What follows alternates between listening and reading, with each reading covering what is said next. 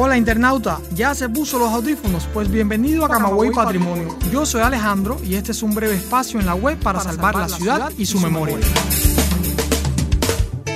Y mis amigos de Camagüey Patrimonio, hoy vamos a hablar del Pozo de Gracia, ese que una vez estuvo ubicado en la actual plazuela de Bedoya, bien cerca de la Plaza del Carmen.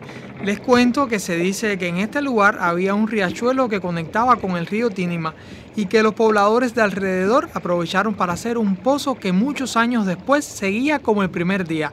Parecía que era imposible de secar.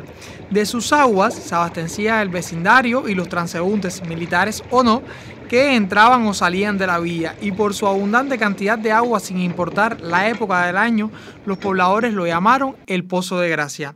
Tiempo después, el pozo se cegó y se conformó la actual plazoleta de Bedoya, la cual en uno de sus extremos tiene una tienda de víveres que muestra en una de sus paredes el anuncio de pulpería El Pozo de Gracia.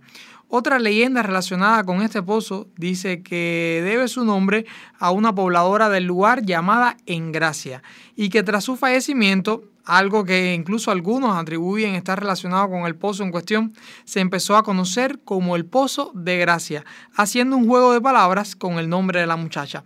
Claro que esto no deja de ser una versión popular de la historia, pues la mayoría de las pruebas históricas refieren la primera versión que les contamos acá, la versión del riachuelo y del agua abundante y que por la cantidad de problemas que le resolvía a los pobladores del lugar decidieron llamarle Pozo de Gracia. Si, si pasan por la plazuela de Bedoya o si se llegan a la, a la Plaza del Carmen, busquen, eh, si están en la Plaza del Carmen, bajen por la calle del Paso, llegan a la plazoleta de Bedoya y van a ver ahí la tienda de víveres que aún mantiene ese cartel del que le hablamos.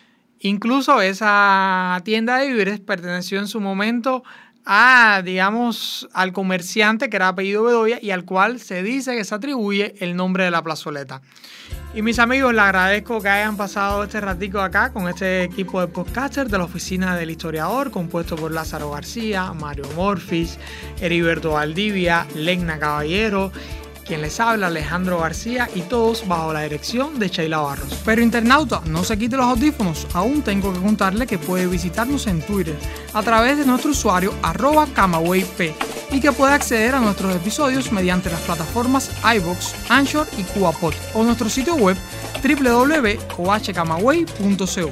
Recuerde que esta es su casa virtual y siempre le abrirá las puertas a aquel que desee conocer o redescubrir Camagüey.